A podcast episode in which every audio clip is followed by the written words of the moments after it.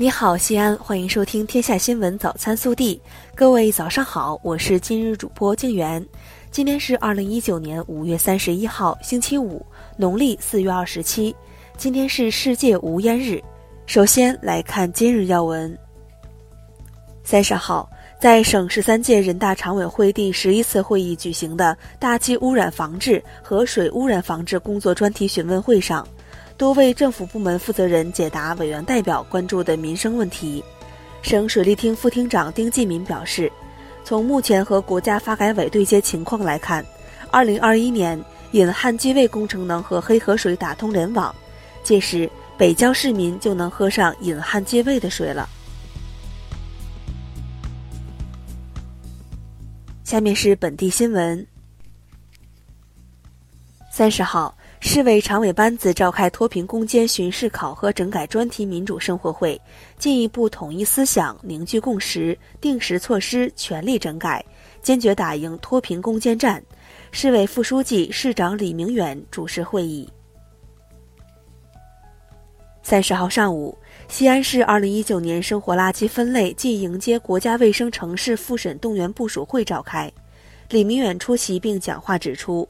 要全力推进生活垃圾分类工作，努力打造西安城市形象新名片。三十号，全市农村人居环境整治工作现场会在鄠邑区召开。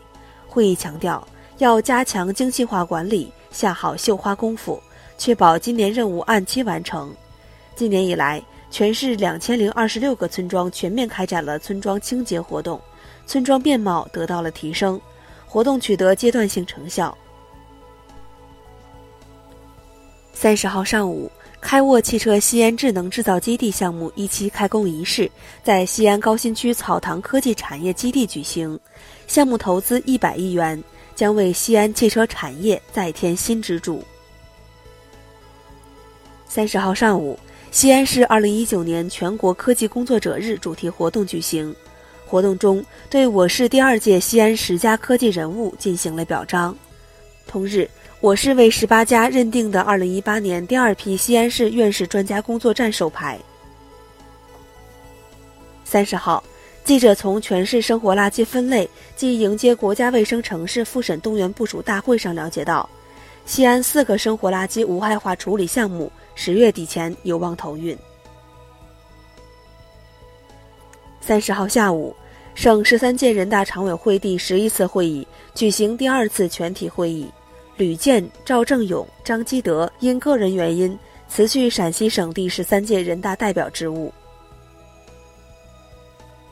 三十号，省十三届人大常委会第十一次会议表决通过了陕西省实施《中华人民共和国慈善法》办法，该办法将于今年九月一号起施行。办法明确。慈善组织的财产应根据章程和捐赠协议的规定，全部用于慈善目的。近日，我省今年高考实施办法出炉，高考照顾录取政策中明确，四大类考生可在其统考成绩总分的基础上增加一定分数投档，所有照顾政策只适用于本科二批及以上批次的文史类、理工类考生。三十号。西安庆华驾培集团爱心送考活动再次启动，凡是高考期间出行不便或有特殊困难的高考生，今日起都可拨打零二九八幺零三六三六零、零二九八幺零三六五五幺两部爱心热线，预约属于自己的专车。六月六号至八号，专车将免费为你服务。中央文明办三十号在京发布五月中国好人榜。西安市民毛兴慧获评敬业奉献中国好人。下面是国内新闻。国防部新闻发言人三十号表示，二零一九年十月十八号至二十七号，第七届世界军人运动会将在武汉举办。军运会组委会将于八月至十月，在全国全军范围内组织火炬传递活动。国家税务总局三十号发布数据显示，一至四月个人所得税改革新增减税两千一百四十三亿元，累计人均减税一千零二十六元，有九千九百万人的工薪所得无需再缴纳个人所得税。针对中方是否会限制苹果手机一事，三十号，商务部表示，所有在华外资企业的合法权益都将得到中国政府保护。近期，猪肉以及部分水果蔬菜价格出现一定幅度的上涨，对此，商务部三十号表示，夏季是肉类消费的淡季，预计猪肉的价格将保持平稳。蔬菜水果的价格将会随着上市量的不断增加，总体进一步呈现回落的态势。近日，电子电气工程师学会旗下的通信学会发出通知，要求禁止来自华为的员工参加审稿等学术评价活动。三十号，中国计算机学会回应称，将暂时终止交流合作，并不建议会员向任何该学会主办的会议和刊物投稿。五月二十八号，中国工程院院士李恒德去世，享年九十八岁。他曾赴美留学，毕业后突破美国政府的阻拦，回到中国，并于一九五六年在清华大学创立了我国第一个核材料专业，为国家核事业培养了一大批关键的人才。六月一号起，我国开始实行机动车销售企业代发临时行驶车号牌。群众在 4S 店可以现场购车，现领临牌。三十号，经过四年多时间建设的克塔铁路正式通车运营，新疆最后一个地州首府塔城地区塔城市不通火车的历史由此终结。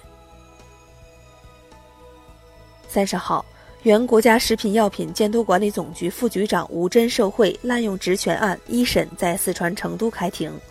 吴真被指控非法收受财物，共计折合人民币两千一百七十一万元。吴真当庭表示认罪悔罪，法庭择期宣判。三十号，韩国队领队、主教练、涉事球员再次因踩奖杯一事向熊猫杯组委会郑重道歉。经熊猫杯组委会研究决定，收回韩国队这次所获得的熊猫杯冠军奖杯。三十号。广西南宁市一施工工地发生楼面倒塌，造成四人被困。经现场确认，已造成三人死亡，一人受伤。杭州警方近日成功破获一起特大生产销售假酒案，抓获制造假酒团伙及二级经销商二十二人，查获茅台等假冒品牌白酒一万余瓶，涉案金额总价值两千多万。该团伙被查获时正在卫生间灌装假酒。下面是暖新闻。